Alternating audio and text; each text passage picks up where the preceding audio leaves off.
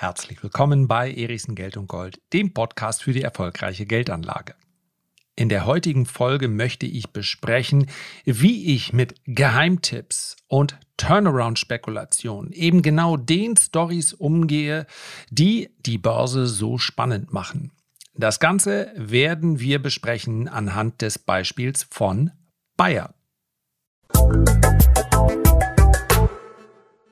Seien wir mal ganz ehrlich, es sind häufig genau die Stories von Aktien, die vermeintlich noch keiner kennt, von Werten, die stark gefallen sind im Kurs, aber vielleicht jetzt viel zu billig, also zukünftig eine große Rendite versprechen. Es sind genau diese Stories, die die Börse auch so spannend, aber eben auch so gefährlich machen.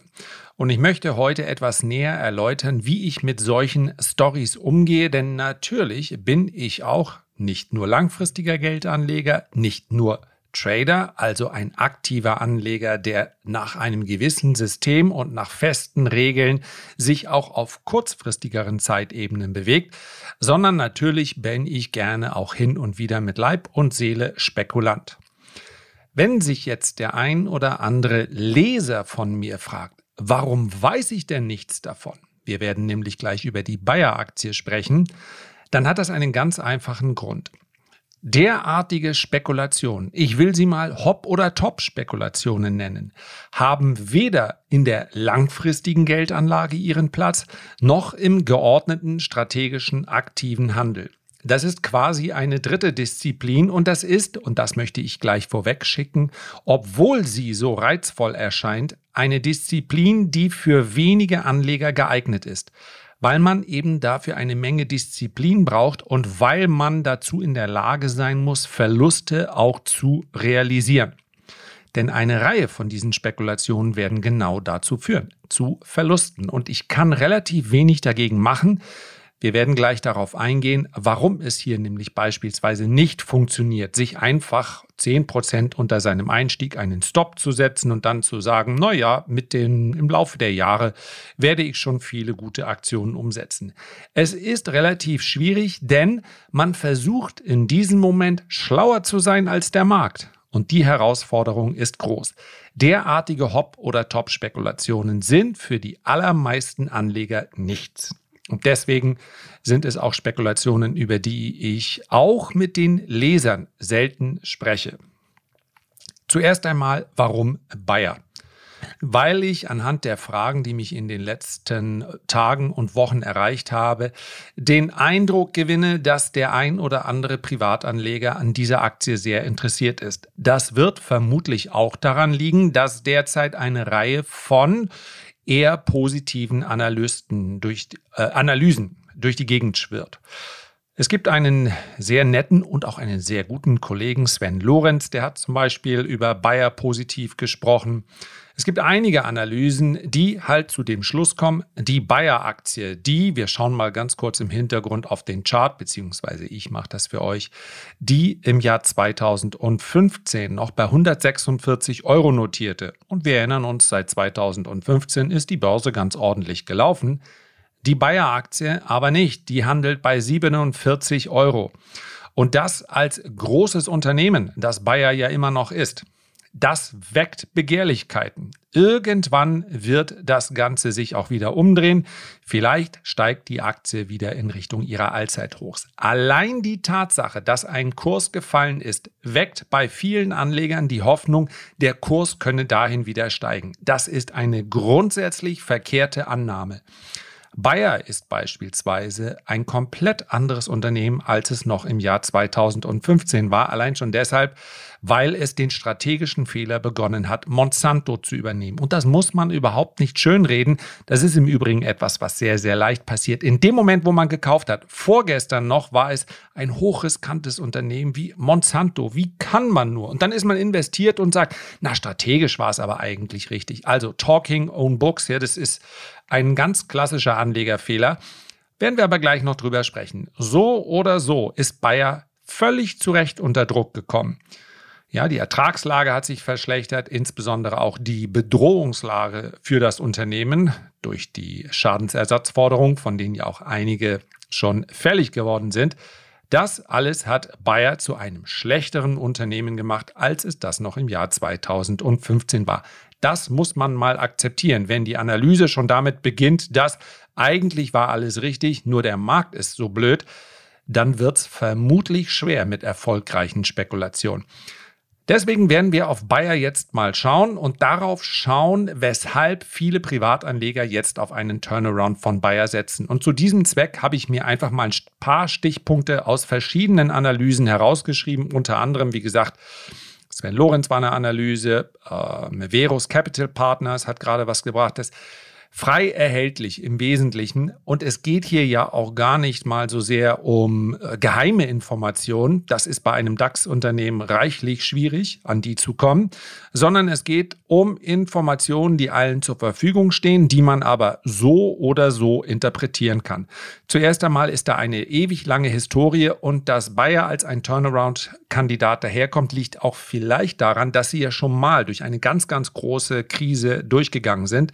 Lipo Bayer 2. Vielleicht kann sich jemand daran erinnern. Da hatten wir schon mal einen 80-prozentigen Kurseinbruch bei Bayer und danach hat sich das Unternehmen im Laufe der Jahre, vielen, vielen, vielen Jahre wieder erholt. 2016 kam es dann zur Übernahme von Monsanto und das hat praktisch alles verändert. Es war ein Albtraum, ja. Monsanto ist ein Hersteller von Pflanzenvernichtungsmitteln, Stichwort Roundabout und Glyphosat. Ja, Roundup kennt wahrscheinlich jeder Landwirt. Ähm, kann es bei falscher Anwendung beim Menschen Krebs erregen? Das ist genau die Frage.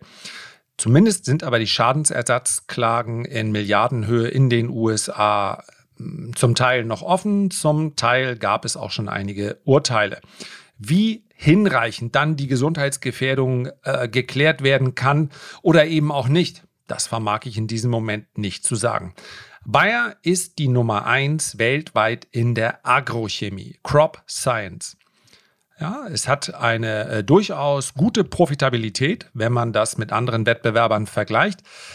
Allerdings ist das natürlich auch ein Geschäftsfeld, welches derzeit sehr, sehr kontrovers diskutiert wird. Ja, das können wir in diesem, in diesem Podcast gar nicht besprechen, aber ich hätte gar kein Problem damit zuzugeben, wenn mich jemand fragen würde, wie siehst du gentechnisch verändertes Saatgut und hältst du es für richtig, dass jemand ein gewisses Saatgut herstellt und damit dieser Landwirt dann abhängig wird von dem Hersteller, weil auch nur dieses Pflanzenschutzmittel gegen dieses Saatgut, das ist für mich mehr als kontrovers. Ich habe eine klar ablehnende Haltung. Ich glaube, ja, in jungen Jahren habe ich mal ganz mutig gesagt, äh, wenn der Teufel mal ein Unternehmen gründen will, dann ist es Monsanto. Mann, das ist mir um die Ohren geflogen, weil natürlich ganz viele, vielleicht waren auch einige Aktionäre gesagt haben, ja, hast du denn nicht gesehen, die Welthungersnöte und so weiter, dafür braucht es Saatgut. Also, die Diskussion will ich heute gar nicht aufmachen. Ich halte es nach wie vor ein, für ein sehr, sehr schwieriges Geschäft und auch eines, welches zukünftig völlig zu Recht und ich hoffe es auch erheblichen Regulierungen unterworfen sein wird. Nichtsdestotrotz müssen wir natürlich darüber sprechen, dass wir für 2050 über einen weltweiten Nahrungsbedarf für rund 10 Milliarden Menschen sprechen. Und das alles wird nicht in Kleingärten und ja, ohne ähm, die, die äh, große Landwirtschaft, also die Landwirtschaft, die eben über Biobauernhöfe und so weiter hinausgeht, konventionelle Landwirtschaft, das alles wird ein Problem sein, mit dem wir umgehen müssen. Und da wird natürlich die Agrochemie eine Rolle spielen. Bayer ist mit einem Umsatz von ja, knapp unter 20 Milliarden Euro auch ein führender Pharmakonzern. Das ist die eigentliche Kernsparte von Bayer. Dafür kennen die meisten Menschen vermutlich dieses Unternehmen.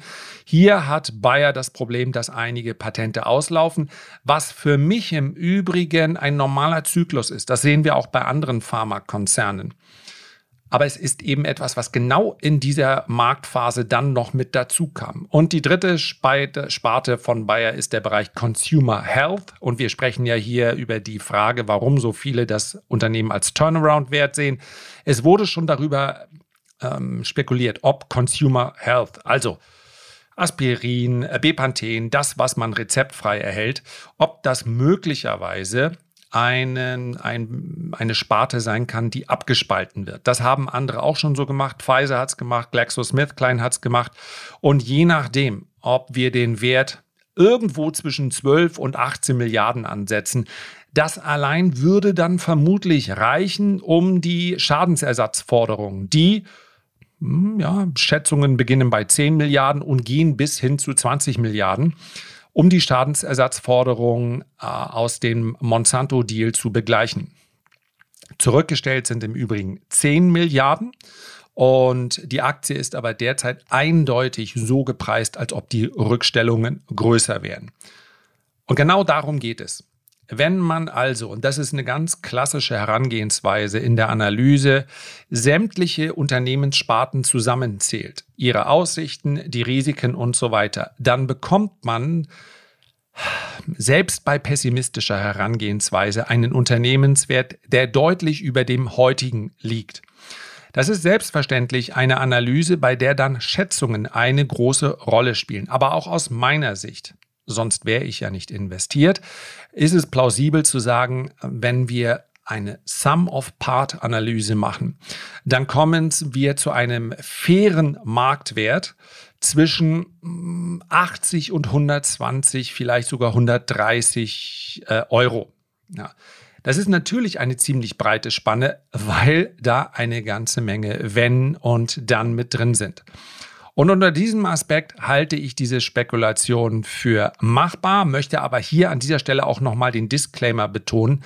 Es hat einen guten Grund, dass ich es als Hop- oder Top-Spekulation bezeichne. Und genau darum geht es. Und wer fragt, wie ich das mache, ich begrenze beispielsweise mein Risiko, in diesem Fall durch eine Art von Spekulation, die ich niemandem empfehlen würde, weil 99 Prozent aller Menschen damit Verluste erleiden. Das sind bei mir nämlich langlaufende Optionen. Wenn Bayer also bis zu einem gewissen Zeitpunkt einen gewissen Kurs nicht erreicht bzw. überschritten hat, dann wird es für mich ein kompletter Totalverlust. Das einzig Gute dieses Totalverlustes wird dann sein, ja, dass er meine Steuer mindert, aber das ist dann auch schon alles. Und davon gehe ich erstmal aus. Genau so viel habe ich investiert, dass ich sage, vermutlich wird die gesamte Spekulation schiefgehen, das gesamte Geld ist weg. So, das macht es mir relativ leicht, den Einsatz zu bestimmen. Das ist schwieriger, wenn ich die Aktien direkt kaufe. Und nochmal, es geht hier nicht um eine Empfehlung für Derivate, die würde ich niemals abgeben. Allerdings, wenn ich jetzt eine Aktie kaufe, dann ist klar, ne, denn, und ich habe keinen Stop, dann habe ich eine Menge Kapital gebunden und ich muss mir dann auch überlegen, wo ich aussteige. Und jetzt sprechen wir über die Regeln für eine Spekulation, die ich mir selbst auferlegt habe. Regel Nummer eins, und das ist der gelbe Zettel, den man zumindest gedanklich oben drüber kleben haben sollte. Der Markt ist nicht dumm. Er ist allenfalls kurzsichtig. Das heißt also, wenn wir Bayer jetzt aufgrund irgendeiner Story oder weil wir es gelesen haben, im Blick haben, dann können wir davon ausgehen, und zwar mit einer Wahrscheinlichkeit von 100 Prozent. Es handelt sich hier nicht um einen Geheimtipp. 1000, 2000, vielleicht sogar 5000 professionelle Adressen mit professionellen Analysten und professionellen Händlern, mit absolut gut ausgebildeten Top-Leuten, die eine überdurchschnittliche Performance erzielen. Diese Tausende von Adressen haben bereits einen Blick auf Bayer geworfen. Die haben Bayer nicht ignoriert. Bayer ist viel zu groß als DAX-Aktie, um ignoriert zu werden. Die haben Bayer seit Jahren im Blick und schauen auf den richtigen Einstieg. Jetzt kann man ja sagen, ja, vielleicht sind ja auch einige von denen auch schon investiert. Durchaus möglich. Wenn aber für einen Großteil dieser Adressen Bayer jetzt das Top-Investment wäre, dann würde Bayer nicht bei 46 Euro, sondern bei 80 oder bei 90 Euro handeln. Denn wenn diese Big Boys allesamt sagen, da müssen wir rein, dann kaufen die nicht 1000 Aktien, dann kaufen die auch nicht ein paar Optionen, sondern dann kaufen die anständige Sizes, also anständige Größen. Und das ist nicht passiert. Ein Großteil der Marktteilnehmer erachtet also den fairen Wert von Bayern, von Bayer, derzeit irgendwo bei 46, 47 Euro. There is no free lunch. Es gibt nichts umsonst an der Börse. Und es gibt vor allen Dingen den tatsächlichen fairen Wert, ja, ja, ja, der faire Wert ist eigentlich viel höher, der liegt bei 80 oder 90 Euro. Vergesst es. Es gibt so etwas wie den fairen Wert nicht. Der liegt immer im Auge des Betrachters. Und das immer unterstreiche ich und machst du noch fett gedruckt. Denn am Ende interessiert es überhaupt keinen, ob ich die schönste Harvard-Analyse der Welt mache. Alle klopfen mir auf die Schulter für die wunderbare Analyse, die ich da erstellt habe. Und ich habe alle Kennzahlen mit einbezogen. Der faire Wert liegt bei 90 Euro. Who cares, wenn die Börse sagt, nee, 46 Euro, das ist die Bayer-Aktie wert. Verabschiedet euch von dem Gedanken, es gäbe einen fairen Wert und es wäre nur noch eine Frage der Zeit, bis dieser faire Wert dann erreicht wird. Es gibt an der Börse kein Irgendwann. Das heißt also, der Gedanke, ich investiere jetzt mal in Bayer, irgendwann müssen die ja steigen. Ist mir auch egal, ob die zwischendurch mal fallen, irgendwann müssen sie steigen. Jede Spekulation sollte einen zeitlichen Horizont haben. Denn irgendwann bestimmt ganz wesentlich die Rendite. Verdoppelt sich die Bayer-Aktie in fünf Jahren, dann spricht, entspricht das, und das ist die Kennzahl, die Analysten, Spekulanten, ja, im Prinzip jeder, der an der Börse Geld verdienen möchte, immer im Blick haben, einer I oder IRR, also Internal Rate of Return, könnte man übersetzen mit Zinsfuß. Eine Verdopplung in fünf Jahren entspricht einem Zinsfuß von 15 Prozent. Das ist attraktiv, klingt aber nicht mehr so attraktiv wie Kursverdopplung, oder? Nach 7,5 Jahren entspricht einer Verdopplung rund 10 Prozent. Und da bin ich dann raus. Wenn mir jemand sagt, der Wert verdoppelt sich in 7,5 Jahren, dann denkt man, meine Güte, ich investiere hier 10.000 Euro und in siebeneinhalb, sagen wir acht Jahren, verdoppelt sich das Ganze. Wie toll ist das denn? Na klar, wenn das garantiert wäre, nicht schlecht. Aber da sprechen wir dann über, eine, über einen Zinsfuß von 10 Prozent. Und ich sage es euch ganz offen, für 10 Prozent gehe ich keine Hardcore-Spekulationen mehr ein. Ich glaube, dass ich mit einem gut sortierten Portfolio und insbesondere auch der strategischen aktiven Geldanlage die 10% übertreffe. Dazu muss ich dann keine Hop- oder Top-Spekulationen machen. Das heißt also, eine Kursverdopplung in 7,5 Jahren klingt attraktiv, würde mich dann aber nicht mehr anfixen. Ja, sorry für diese Worte. Anfixen äh, würde mich dann nicht mehr ansprechen. So. Also, Überlegt euch, bis wann etwas passiert sein soll. Es gibt immer auch einen zeitlichen Rahmen für eine Spekulation. Normalerweise spielt bei einem Exit-Szenario auch immer ein Stop, also eine Verlustbegrenzung eine Rolle. In der aktiven Geldanlage ganz, ganz wichtig und in der aktiven Geldanlage exakt der Faktor. Und glaubt es mir, ich bekomme immer noch gegenteilige Nachrichten, die mir versuchen zu erklären, dass es ohne Stops viel besser wäre bekomme ich in der Regel von all denjenigen, die noch nie einen Bärenmarkt erlebt haben. Der zerstört nämlich Depots. Ein Stop ist in der aktiven Geldanlage notwendig. Der muss nicht fest im Markt sein. Jetzt klingelt das Telefon, das macht gar nichts. Ich gehe kurz ran. Wir waren beim Stop und der ist in der aktiven Geldanlage, ja, wir können es auch Trading nennen, das heißt ja nichts anderes als Handel absolut notwendig. Der muss nicht fest im Markt liegen, der kann auch mental sein, der kann auch auf Schlusskursbasis sein oder auf Wochenbasis. Also wenn dieser oder jener Kurs auf Wochenbasis unterschritten wird, dann steige ich aus. Das ist alles möglich. Aber es ist notwendig, das Exit-Szenario im Kopf zu haben, in dem Moment, wo ich einen Kauf tätige, eine Spekulation eröffne. Bei einer Hop- oder Top-Spekulation, und dazu zähle ich in der Regel auch solche Turnaround-Spekulationen, also der Kurs ist tief gefallen und jetzt soll er bitte schön steigen. Bei einer Hop- oder Top-Spekulation gibt es so einen Stop nicht, weil es geradezu arrogant wäre zu denken, ich könnte jetzt das perfekte Timing haben, nachdem ein Wert nun beinahe fünf Jahre gefallen ist, na jetzt, jetzt steigt er, weil ich drin bin. Wie lächerlich ist der Gedanke? Das heißt also, ich muss es aushalten, dass der Kurs möglicherweise noch um 10, 20, 30, 40 Prozent fällt und dann erst steigt. Das ist ganz, ganz wichtig. Versucht gar nicht erst in solchen Bereichen auf die Idee zu kommen, 10 Prozent weiter unten lasse ich mich ausstoppen. Wenn er dann dreht, dann würde ich 10 Prozent höher wieder einsteigen. Ja, und wenn er dann nochmal fällt, so eine Bodenbildung, die ist häufig sehr komplex. Der Kurs steigt, fällt, steigt, fällt. Spekulanten auf kürzeren Zeitebenen sorgen dafür. Das ist keine Strategie. Hop oder Top heißt ohne Stop. Reimt sich auch noch. Nicht alle Eier in einen Korb legen ist eine weitere Regel. Ich muss mich grundsätzlich mal entscheiden. Gehören derartige Spekulationen, Aktionen an der Börse, gehören die zu meinem Repertoire? Ist das etwas, was ich umsetzen möchte? Ja oder nein? Wenn ich mal grundsätzlich sage nein, weil ich keine Verluste akzeptiere, ja, das klingt natürlich als Meme ganz besonders toll oder No Losses oder sonst irgendwie. Niemals Verluste gibt's mit mir nicht. In der Realität gibt es Verluste. Wenn man die nicht erträgt, dann muss man sich aus solchen Sachen komplett raushalten. Wenn die Antwort lautet ja, dann muss ich mein spekulatives Kapital und ich würde mich von vornherein festlegen, wie viel Geld welchen Anteil meines Kapitals, welches für Börsengeschäfte zur Verfügung steht, ich in derartige Spekulationen stecken möchte. Und wenn ich dieses Ja einmal ausgesprochen habe, dann muss ich mein Spekulationskapital auf mehrere Eier im Korb verteilen. Es macht also wirklich keinen Sinn zu sagen, ich habe eine langfristige Geldanlage, dort bespare ich mein Depot in ETFs oder in Einzelaktien, aber ausgerechnet die eine Bayer, das kann doch nicht sein. Das ist doch mal eine interessante Spekulation. Keine gute Idee. Das wäre dann Hop oder Top und nochmal All-in in Hop oder Top.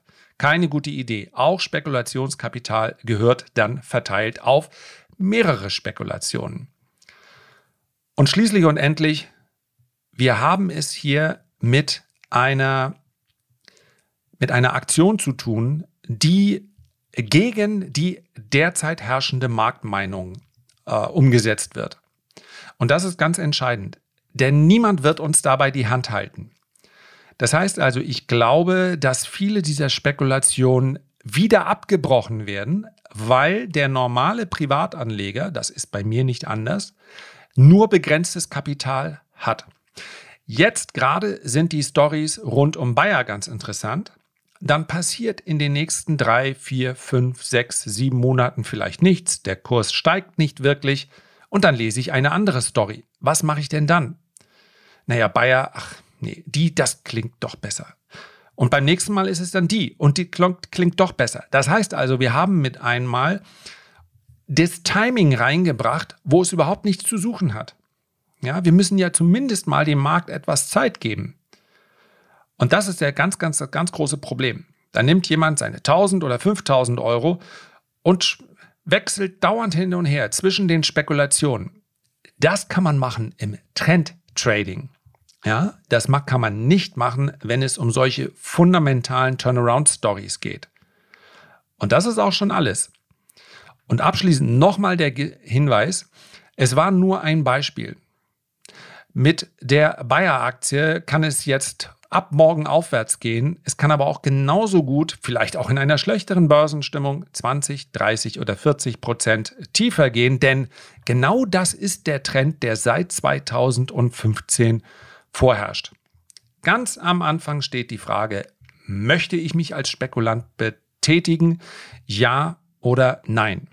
Und wenn die Antwort Ja lautet, dann sollte man sich am besten gleich mal darauf vorbereiten, dass Murphys Law von Anfang an zuschlägt. Aber, das möchte ich auch dazu sagen, es macht natürlich einen heiden Spaß, sich als Spekulant an der Börse zu versuchen.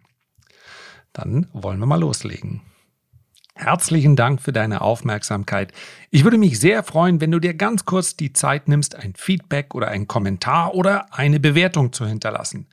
Am allermeisten freue ich mich aber, wenn wir uns beim nächsten Mal gesund und munter wiederhören. Bis dahin alles Gute, dein Lars.